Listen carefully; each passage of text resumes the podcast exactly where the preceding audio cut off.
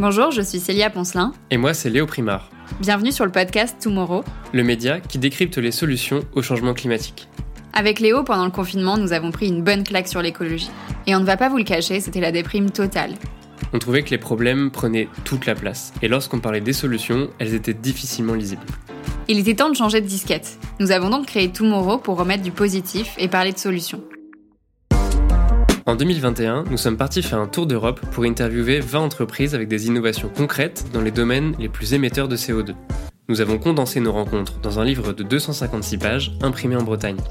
Désormais, on veut aller plus loin et on continue notre exploration, à la découverte d'entrepreneurs qui façonnent un monde plus durable.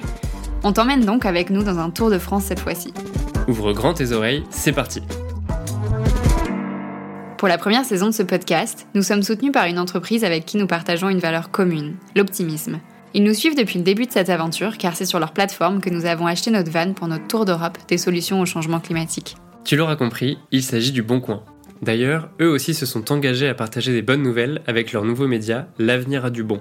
Sur leur site, ils partagent des récits, des portraits, des témoignages et des bons plans pour inventer une société plus créative, bienveillante et respectueuse. L'avenir a du bon est fait pour celles et ceux qui veulent être inspirés, passer à l'action et explorer les initiatives positives. Alors pour faire le plein de bonnes nouvelles, rendez-vous sur l'avenir-a-du-bon.fr. Dans ce nouvel épisode, nous partons à la rencontre de Paul Nu, secrétaire exécutif de l'initiative internationale 4 pour 1000. Nous avons rencontré Paul une après-midi du mois de juin. Il était de passage dans la capitale pour rencontrer le ministre de l'Agriculture afin de lui présenter 4 pour 1000, le mouvement pour lequel il travaille depuis maintenant 7 ans. Ingénieur agronome de formation, il a passé la première partie de sa carrière sur le terrain aux Antilles, au Sri Lanka et dans le Pacifique Sud, à faire de la recherche agronomique.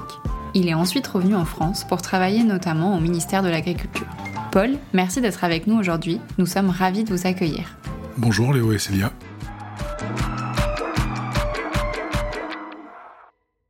Lancé en 2015 lors de la COP de Paris, 4 pour 1000 est parti d'un constat simple.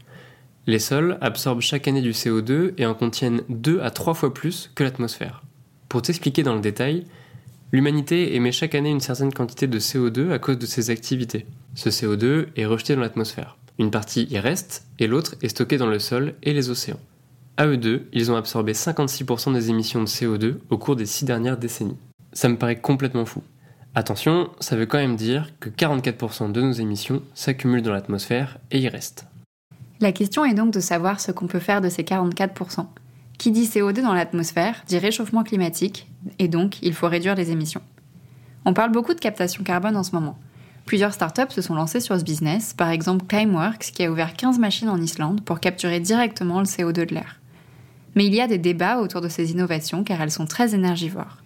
Ce qui est intéressant avec 4 pour 1000, c'est qu'ils utilisent une ressource gratuite qui est à nos pieds depuis toujours, le sol, et ils ont prouvé qu'on pouvait faire de la captation carbone à grande échelle. On va creuser un peu plus le sujet. Nous avons vu que la Terre et les océans absorbent le CO2. Côté océan, c'est un peu compliqué d'augmenter l'absorption car cela provoque une acidification de l'eau, c'est-à-dire que le pH diminue. Les océans sont devenus 30% plus acides en 3 siècles. Ça a des conséquences irréversibles sur la biodiversité en changeant le comportement des poissons et en perturbant l'équilibre des espèces. WWF estime que 50% des coraux pourraient disparaître d'ici à la fin du siècle. D'ailleurs, si certains sont fans de plongée comme moi ici, quand tu vois des coraux blancs dans l'eau, c'est une conséquence de l'acidification et de la hausse des températures de l'eau. En revanche, pour le sol, nous pouvons stocker plus de carbone. 30% du CO2 est récupéré par les plantes chaque année grâce à la photosynthèse. J'étais très surprise en apprenant cela. Et justement, si on augmentait le stock de carbone de 0,4% par an, on stopperait l'augmentation de la quantité de CO2 dans l'atmosphère. Car la partie qui n'est pas absorbée par les forêts et les océans et reste théoriquement dans l'atmosphère serait ainsi redirigée vers le sol. C'est plutôt une bonne nouvelle, non? On était curieux de savoir comment est-ce que cette idée folle avait pris vie.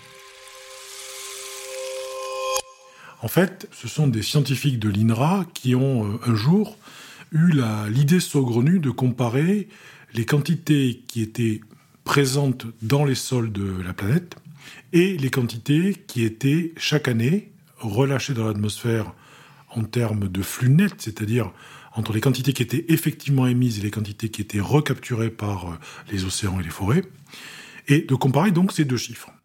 Et c'est en comparant ces deux chiffres que les chercheurs se sont aperçus que finalement, si on augmente de 0,4% la quantité de carbone dans tous les sols de la planète chaque année, on compenserait théoriquement euh, le euh, résultat des émissions dues aux activités humaines cette même année.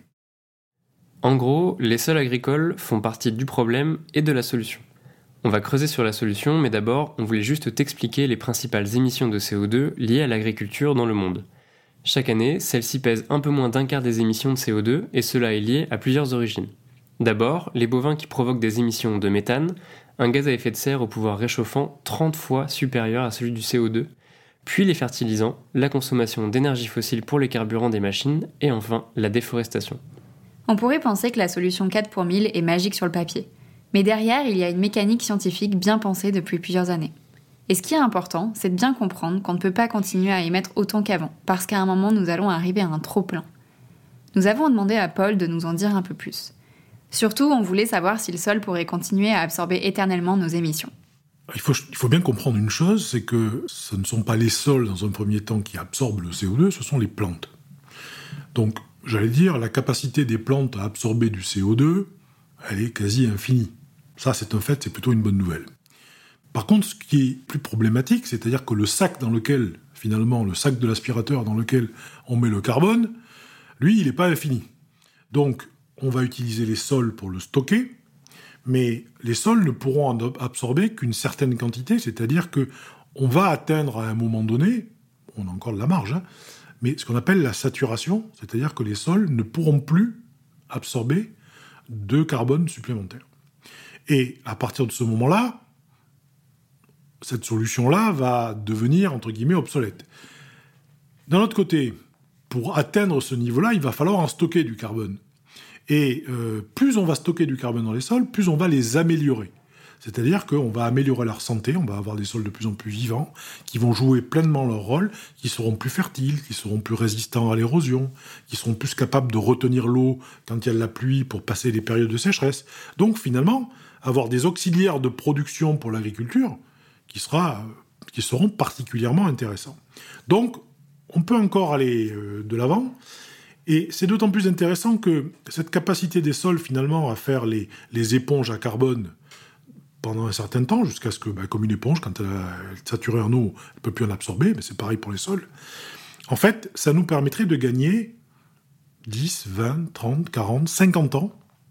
Et donc, tout en diminuant, comme vous l'avez bien dit, de façon vraiment drastique, les quantités d'émissions dues aux activités humaines, parce qu'il faut arrêter de remplir la baignoire si on veut arriver à la vie d'un jour, euh, eh bien, on pourrait gagner un certain nombre d'années qui nous permettraient de développer de nouveaux modes de production, des énergies plus propres et non carbonées, d'autres solutions finalement, qui n'existent pas aujourd'hui ou qui sont à peine naissantes, et qui nous permettraient de continuer à vivre sur la planète, disons, avec une certaine harmonie, sans forcément trop perturber notre façon de vivre. Mais bon, pour le faire, il faudrait développer de toute façon à grande échelle ce stockage du carbone dans les sols. Et tout l'enjeu, il est là, de faire changer les pratiques agricoles. Alors justement, sur ces pratiques agricoles, on voit bien qu'il faut complètement réinventer notre façon de faire de l'agriculture. Ce qui est fou quand on y pense, c'est que l'agriculture est récente dans l'histoire de l'humanité. Elle remonte à 12 000 ans, alors que nous avons découvert le feu il y a 400 000 ans. Historiquement, l'agriculture marchait très bien car la fertilité des terres fonctionnait avec les animaux, qui fournissent des fertilisants naturels grâce à leur déjection. Mais avec la recherche de productivité, nous avons séparé les animaux des cultures. Résultat, la santé des sols est mauvaise car ces derniers sont nourris artificiellement avec des substances chimiques. Dans son livre qui vient de sortir intitulé Les agriculteurs ont la terre entre leurs mains, Paul parle beaucoup de solutions et elles sont nombreuses. Il y a notamment l'agroécologie qui est beaucoup mise en avant et que nous avons découverte. Nous avons demandé à Paul de nous l'expliquer. En fait, l'agroécologie, c'est une, notion de tenter de réconcilier l'agriculture et l'écologie. C'est une notion qui n'est pas nouvelle, elle a déjà plusieurs décennies d'âge, un des ambassadeurs connus de l'agroécologie était Pierre Rabhi, qui a porté l'agroécologie pendant de très nombreuses années. Mais la particularité de l'agroécologie, c'est que c'est à la fois un concept, une façon de voir les choses, donc une politique, un mouvement. C'est aussi, ce sont aussi des pratiques agricoles. Donc c'est beaucoup de choses à la fois qui fait qu'on a un petit peu de mal à s'y retrouver. Et en fait, l'agroécologie, nous, on le définit simplement comme étant le mouvement qui va permettre de passer de l'agriculture conventionnelle à cette agriculture qui va s'inspirer du modèle de la nature. Et pour cela, il n'y a pas besoin de réinventer le fil à couper le beurre, ni la roue. Il suffit simplement de regarder qu'est-ce qu'on a déjà inventé comme agriculture. On a l'agriculture biologique, que tout le monde connaît. On a l'agriculture de conservation des sols, qui est un petit peu moins connue, sur laquelle on pourra éventuellement revenir. On a l'agroforesterie, on a l'agriculture biodynamique, que les amateurs de vin peuvent connaître aussi. On a euh, l'agriculture régénérative, qui commence à être un concept dont on parle de plus en plus souvent. La permaculture, que certains connaissent. Et finalement, quand on met toutes ces agricultures bout à bout, qui, je le précise, ont toutes des inconvénients et des avantages. C'est-à-dire qu'il n'y a pas une solution idéale. Eh bien, on s'aperçoit qu'elles appartiennent toutes à l'agroécologie, une sorte de continuum de pratiques qui nous permettent de sortir de l'agriculture conventionnelle et donc de ses défauts euh, de, trop, trop d'énergie fossile, trop d'engrais euh, minéraux et trop de produits phytosanitaires.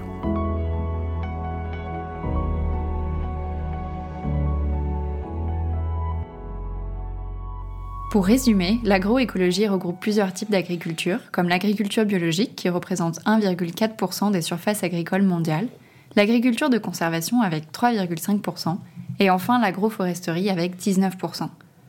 À l'intérieur de ces pratiques, il y a plusieurs actions possibles, comme la restauration du sol, éviter de le laisser nu, nourrir le sol de fumier ou de compost, et collecter l'eau au pied des plantes.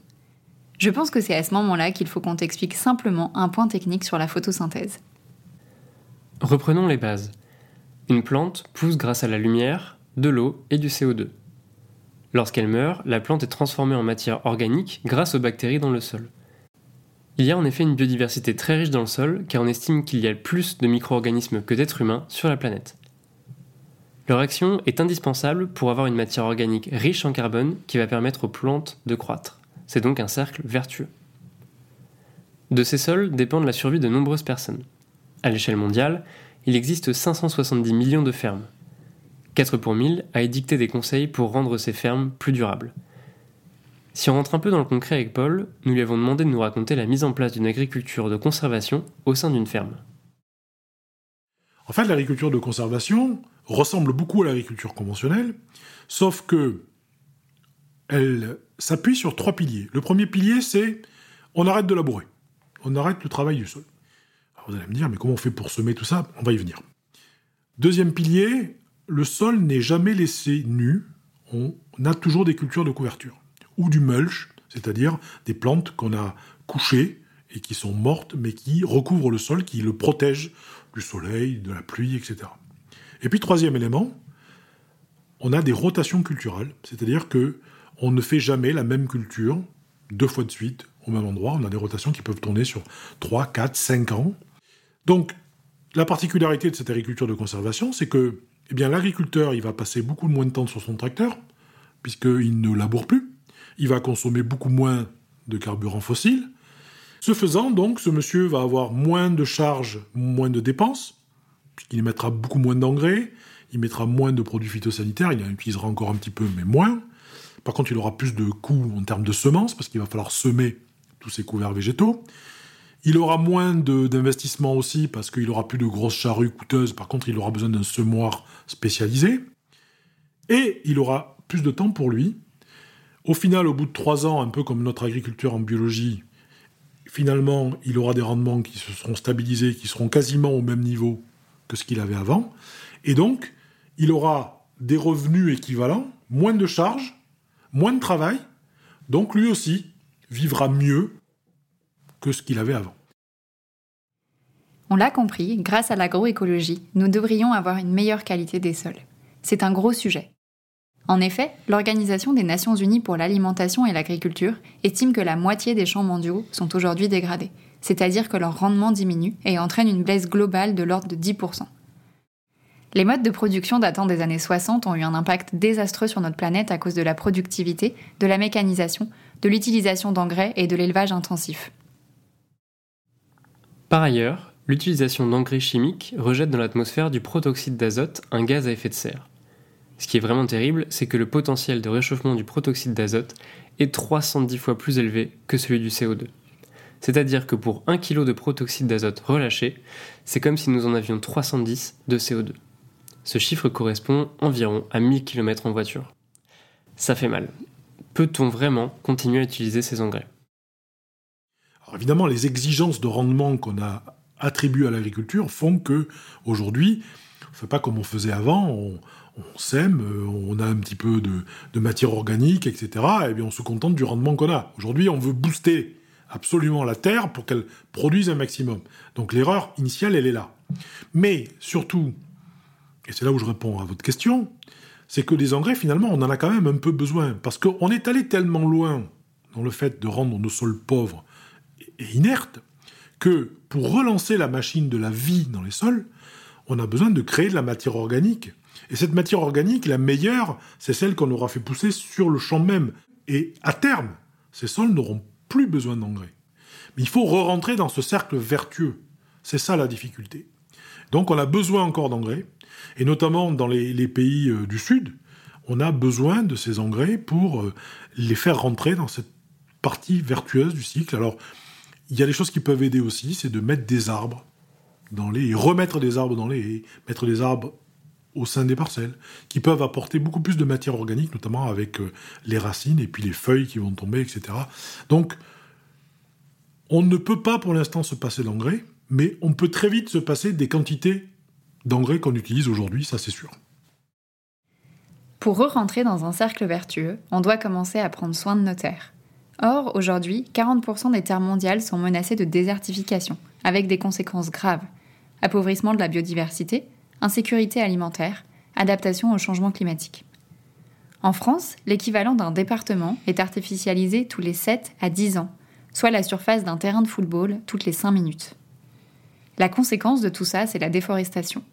Plus de 15 milliards d'arbres sont abattus tous les ans et il ne reste que 46% de ceux que la Terre comptait avant le début de l'agriculture. Pour la première fois en 2020, l'Amazonie a émis plus de CO2 qu'elle n'en a absorbé. On voit bien que c'est pas gagné. Alors on s'est posé la question de savoir si certains sols étaient irrécupérables. Si vous observez la nature, vous vous apercevez que même dans le désert, il y a des plantes qui poussent. Donc ça veut dire que même dans des conditions extrêmes, il y a toujours de l'espoir. Alors c'est sûr que euh, entre faire pousser une plante dans le désert et faire pousser une récolte pour satisfaire un agriculteur, on n'est pas forcément dans les mêmes, euh, les mêmes proportions et les mêmes quantités. Mais jusqu'à ce que le sol soit encore présent, il y a de l'espoir. Dans certains cas, on a tellement érodé les sols qu'on arrive à la roche-mère. Et là, euh, malheureusement, on ne peut pas faire grand-chose parce que la roche-mère, pour qu'elle redonne un nouveau sol, il va falloir des centaines, des milliers d'années. Donc ça, on n'a pas le temps, on n'a pas ce luxe-là. Mais il faut savoir que il faut absolument freiner ce processus-là. Et la principale cause de cette érosion, c'est le labour. Et ça, on n'en est pas encore suffisamment conscient, surtout au niveau des agriculteurs. Il y a une chose qui est très simple à observer, je pense qu'on l'a tous fait. Quand vous allez vous promener euh, l'été, par exemple, euh, dans la campagne, d'un seul coup, il y a un gros orage euh, qui passe, et puis quelques heures après, vous voyez l'eau de la rivière à côté de vous qui a changé de couleur. Ça, c'est pas normal. Tout ce que vous voyez coloré dans la rivière, c'est du sol qui a foutu le camp en amont. Et ça, c'est clair, ça montre que la protection du sol n'est pas suffisante et que la pluie lessive le sol. Quand vous êtes dans des parcelles en agriculture de conservation des sols, qui sont tout le temps couvertes, si vous avez des champs qui bordent de chaque côté une rivière, ces champs-là ne relâcheront jamais de sol dans la rivière. Voilà, donc ça, c'est vraiment des choses très simples à démontrer et à montrer. Et, en fait, euh, tout ça pour dire que euh, la situation n'est jamais perdue.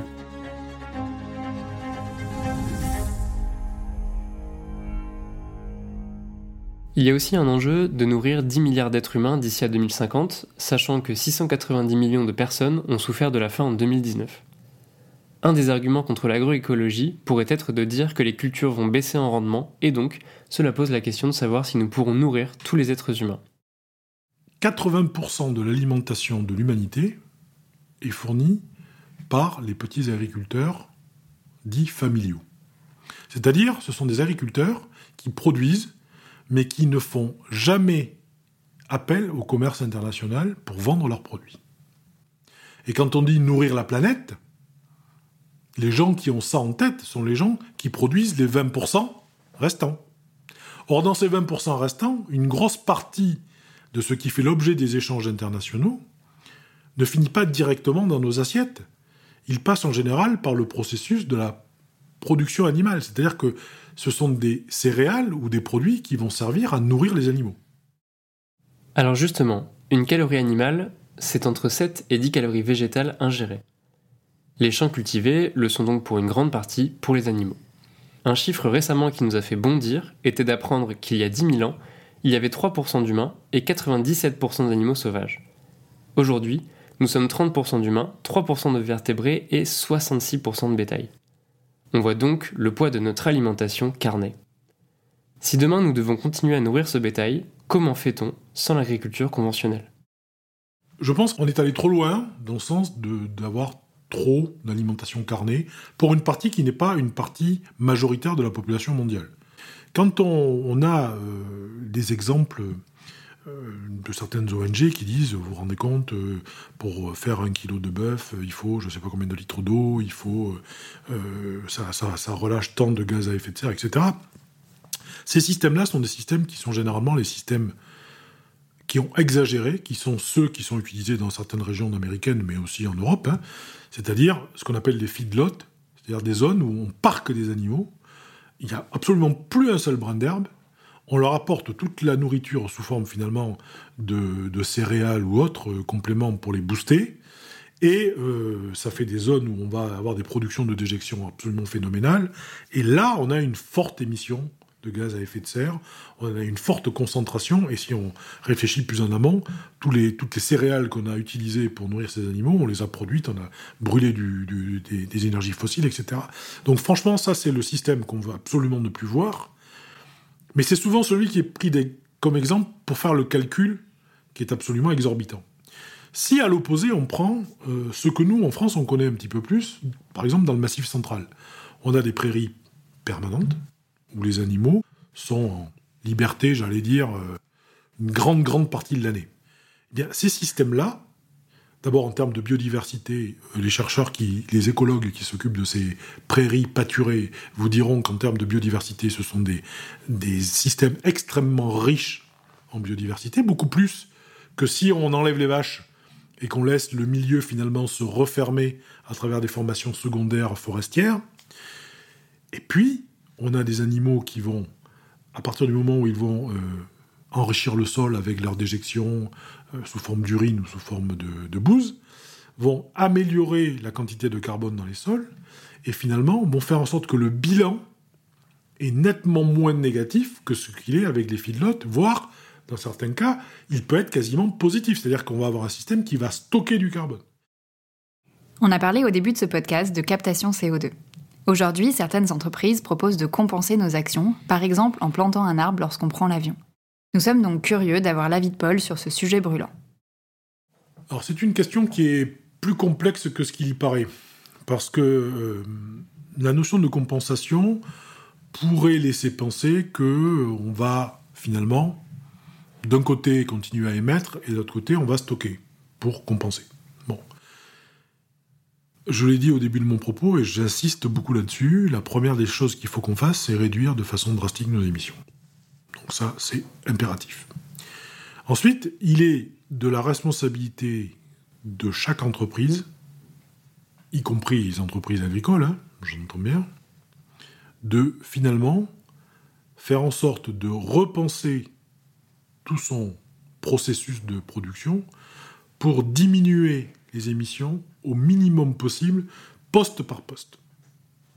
Après, on va arriver à euh, une quantité qu'on pourra plus diminuer, parce que là, ben, on atteint le bout du bout, et c'est seulement sur cette partie-là qu'on va parler de compensation. Alors, est-ce que les arbres sont la meilleure façon de compenser? C'est du moins la solution qu'on a trouvée qui était la plus simple au début. On a beaucoup planté de forêts, replanté des forêts, et là aussi, comme disait Francis Allais, euh, il y a forêt et forêt. C'est-à-dire que quand on plante des crayons qui sont tous les mêmes côte à côte, c'est pas vraiment ce qu'on appelle une forêt. c'est la sylviculture, c'est de l'agriculture forestière, si on veut, mais c'est pas de la forêt. La forêt, c'est de la biodiversité, c'est euh, pas forcément les mêmes espèces les unes à côté des autres, c'est des plantes en bas, des plantes en haut, etc. Donc, cette forêt, même si on plante des crayons, elle va stocker du carbone, on est d'accord, puisqu'elle va travailler avec la photosynthèse, et elle va avoir une grande partie de carbone qui va être stockée dans les troncs. Bon. Alors après, on peut couper les troncs, on peut les s'en servir comme bois, construire, euh, faire tout ce qu'on veut. Tant qu'on ne le brûle pas, le carbone, il sera là. Donc ça permet aussi de gagner du temps. Mais souvent, j'entends dire que entre les forêts et les sols, les sols ont un problème de non-permanence du stockage. C'est-à-dire que, en gros, le risque existe. Si vous avez la bonne pratique et vous stockez du carbone dans vos sols, culture de conservation par exemple, si par malheur l'agriculteur euh, cède son terrain à quelqu'un d'autre et que la personne qui reprend laboure, eh bien le carbone que vous avez stocké, vous allez de nouveau le libérer. D'où c'est ce qu'on appelle la non-permanence du stockage du carbone. En revanche, les, arbres ont aussi un avantage, c'est qu'on parle trop souvent de la partie aérienne, on parle rarement de la partie souterraine. Or, un arbre, c'est quasiment la même quantité de matière organique au-dessus du sol qu'en dessous. Et cette partie-là, en général, on la coupe pas, enfin, on l'exporte pas, et donc on va la laisser pourrir sur place. Et cette matière organique-là, elle va rester dans les sols. Donc on rejoint finalement les deux. Comment on arrive, en plantant des arbres, à jouer sur le stockage du carbone dans les sols aussi, au bout du compte. L'idéal, je vous dirais, c'est de planter des arbres avec les cultures, d'aller dans des processus d'agroforesterie ou de revenir à quelque chose qu'on a connu euh, dans les années 60. Euh, Merci Paul pour cette réponse qui nous éclaire davantage. Pour aller un peu plus loin sur la question et te donner des pistes de réflexion, sache qu'un arbre absorbe en moyenne sur toute sa vie 25 kg de CO2 par an selon le site Ecotree, sachant que dans ses premières années, c'est beaucoup moins. Ce chiffre est donc simplifié et à prendre avec des pincettes. Mais si l'on souhaite faire un calcul rapide, sachant qu'un Français émet en moyenne 10 tonnes de CO2 par an et par personne, il faudrait alors 400 arbres plantés pour compenser notre empreinte carbone. Si on multiplie enfin par le nombre de Français, on devrait planter presque 27 milliards d'arbres en France, ce qui correspondrait à 40% de la surface de l'Hexagone.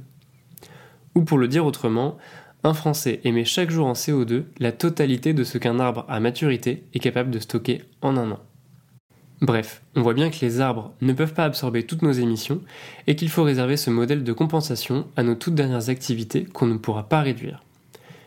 Et justement, pour revenir à nos moutons, nous arrivons sur la fin de cet épisode et je te propose d'écouter Paul, à qui nous avons demandé à combien il était confiant pour l'avenir sur une échelle de 1 à 100. J'ai mis 99,6%, parce que le 0,4%, c'est-à-dire le 4 pour 1000 qui reste, ben, en fait, c'est la probabilité de trouver une autre solution. Il n'y en a pas d'autre. Donc, soyons clairs. Euh, d'une part, il faut réduire les émissions, on le répétera jamais assez on va trouver des solutions sur certaines choses. Pour l'énergie, on, va, on va avoir des éoliennes partout, ça va, être, ça va faire des jolis ventilateurs partout. On va continuer peut-être un petit peu le nucléaire pendant quelques années, au moins le temps de trouver d'autres énergies, euh, travailler sur le solaire beaucoup plus, l'hydrogène, etc., etc. Mais globalement, le seul secteur économique qui fait partie du problème et de la solution, c'est l'agriculture, et c'est le stockage du carbone dans les sols. Donc moi, je suis très confiant sur le fait que on va être obligé d'y venir. Et on est obligé d'y venir parce qu'en plus de ça, ça résout un autre problème, c'est que ça nous permet de produire de la nourriture et des produits biosourcés dont on a absolument besoin, et qui vont peut-être même se substituer pour certains à des produits d'origine euh, euh, fossile. Et puis surtout, il y a un élément qu'on a oublié, c'est que les sols en bonne santé sont quelque chose qu'on pourra léguer à nos enfants sans obérer de la capacité qu'ils auront, eux et les générations qui viendront après, à pouvoir vivre sur la planète. Donc, on a tout intérêt dans cette solution-là, et c'est pourquoi je suis entièrement confiant. Pour terminer cet épisode, la bonne nouvelle, c'est que l'agroécologie concerne aujourd'hui plus de 24% de la surface agricole utile de la planète. C'est énorme et j'avoue que ce chiffre nous a vraiment donné espoir. Si dans ton entourage tu as des agriculteurs, n'hésite pas à ouvrir le débat avec eux et à leur parler de cette technique. Ils peuvent être accompagnés par l'initiative 4 pour 1000. D'ailleurs, à ce sujet, vous pouvez retrouver des ressources pour aller plus loin dans la description de l'épisode. Merci beaucoup Paul pour notre échange et à bientôt. Merci pour ton écoute, nous espérons que tu as aimé cet épisode. Si tu penses que d'autres personnes devraient aussi l'écouter, n'hésite pas à nous mettre 5 étoiles sur les plateformes, c'est super précieux et ça nous donnera un gros soutien pour le projet. En attendant le prochain épisode, tu peux commander le livre Tomorrow sur notre site tomorrow-project.com et nous retrouver sur Instagram ou sur LinkedIn. A très vite pour une prochaine exploration.